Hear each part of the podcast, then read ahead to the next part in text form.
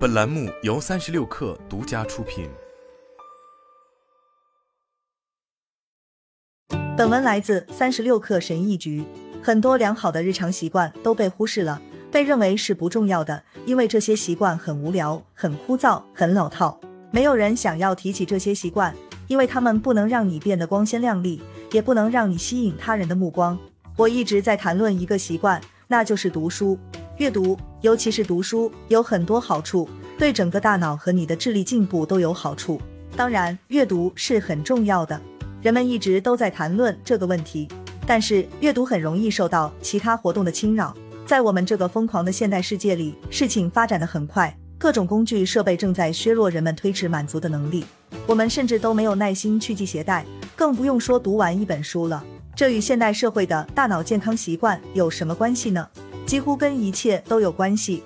忙碌已经成为一种荣誉的象征和身份的象征。谁有时间阅读？谁在乎放慢脚步呢？如今，人们关注的焦点是那些能给你带来更多金钱和名望的活动。这就是为什么社交媒体网站是头号打发时间的活动。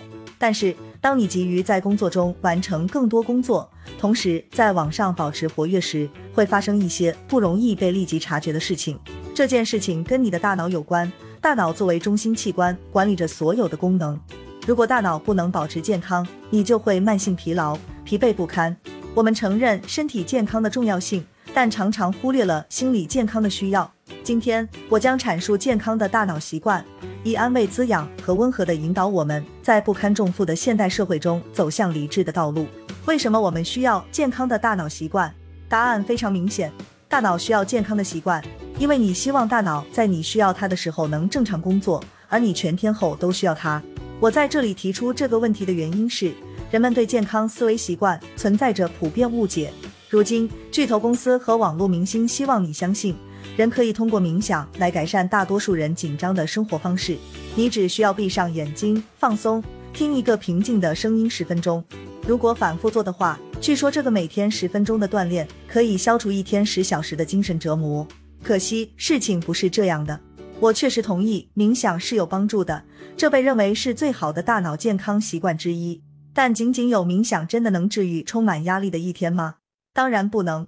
要达到心灵的平静，除了有意识的不思考，你还需要更多的东西。你需要每天用超过十分钟的时间来与现代的忙碌做斗争。健康的大脑活动的关键是通过一系列的练习来保持你的思维敏锐。下面我将分享一些有科学依据的促进大脑健康的好习惯。每天练习这五个健康的大脑习惯：一、阅读书籍。读书能改善心理健康吗？当然可以。有大量的研究表明，阅读可以减轻压力、降低心率、放松肌肉。此外，阅读书籍为健康的逃离压力环境创造了条件。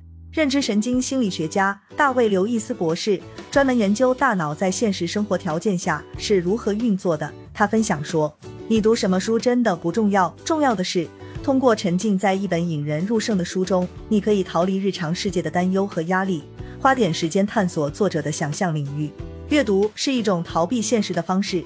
虽然有些人可能会认为社交媒体也能帮助我们逃离焦虑，而且感觉更好，但这是不一样的。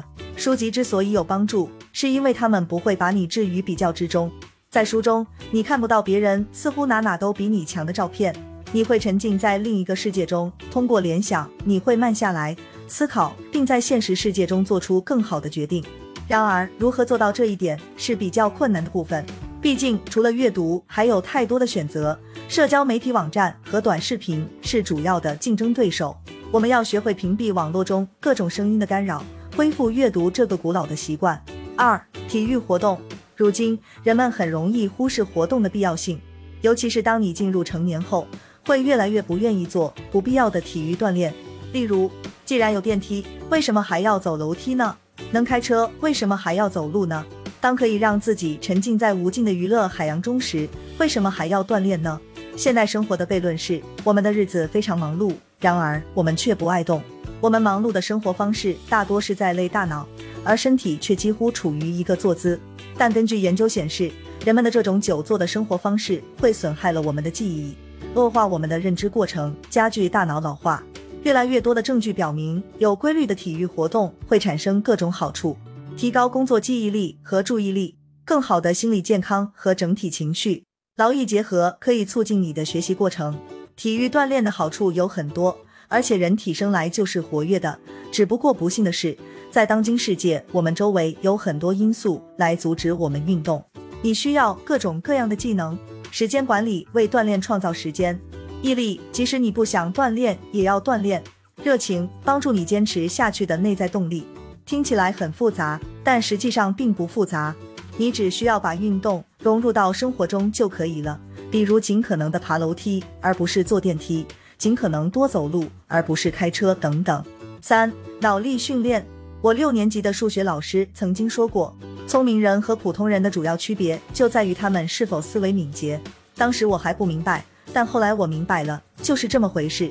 毕竟在面试后想出一个聪明的答案是没有用的，很多情况下都需要快速思考。不幸的是，随着年龄的增长和科技的进步。我们的思考能力正在被削弱，我们会经历认知能力的衰退，也就是说，我们的心智能力会随着年龄的增长而下降。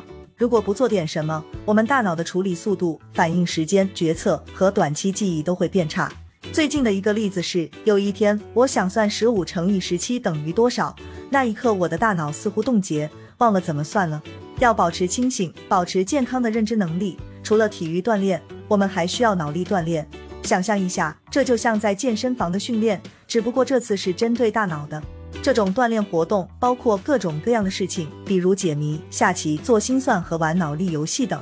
四、提出问题和解决问题。善于解决问题的人很受欢迎，其他人经常围着他们转，寻求解决问题。虽然我们每个人都需要在某些任务上得到一点帮助，但如果我们把所有的问题都交给别人，让他们来解决问题。就会阻碍我们自身的学习，阻碍我们锻炼自己思考的能力。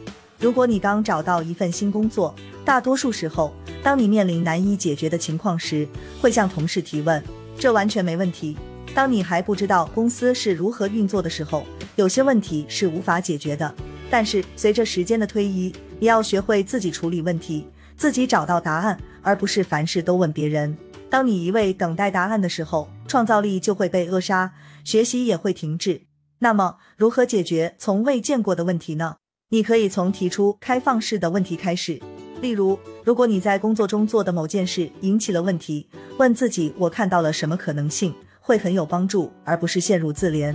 在积极思考的情况下，你是在利用自己的大脑。你鼓励大脑思考，整个大脑在寻找不同的解决方案时变得活跃起来。通过寻找答案，你可以防止自己被困在抑郁的情绪中。很明显，你保持希望而不是绝望，这会让你对世界有一个乐观的看法，引发积极感觉的连锁效应。你的情绪更好，学习能力提高，思维更清晰。五、学会放手，学会放手，这是现代人武器库中独特而又急需的工具。世界上发生的事情实在太多了，你不能也不应该把一切都放在心上。不要把所有事情都放在心上，学会放手，这是你能保持的最好的习惯。可以降低日常压力，逃离现代的激烈竞争。如何做到呢？嗯，虽然看起来很简单，但这肯定不是一件容易的事。我们努力做到每件事都完美，但只要有人对我们评头论足，就会陷入绝望，因为我们没有达到自我设定的不可能达到的标准。如果你发现自己每天都在为一些莫名其妙的事情发愁，可以从以下三条规则开始：进步胜于完美。要明白，每个人都是赢家，一直都是。把你的烦恼写在一张纸上，或者跟同伴分享。学会放手的想法，是为了防止日常问题消耗你的大脑，使你进入一种慢性焦虑的状态，即所谓的广泛性焦虑障碍。好了，本期节目就是这样，下期节目我们不见不散。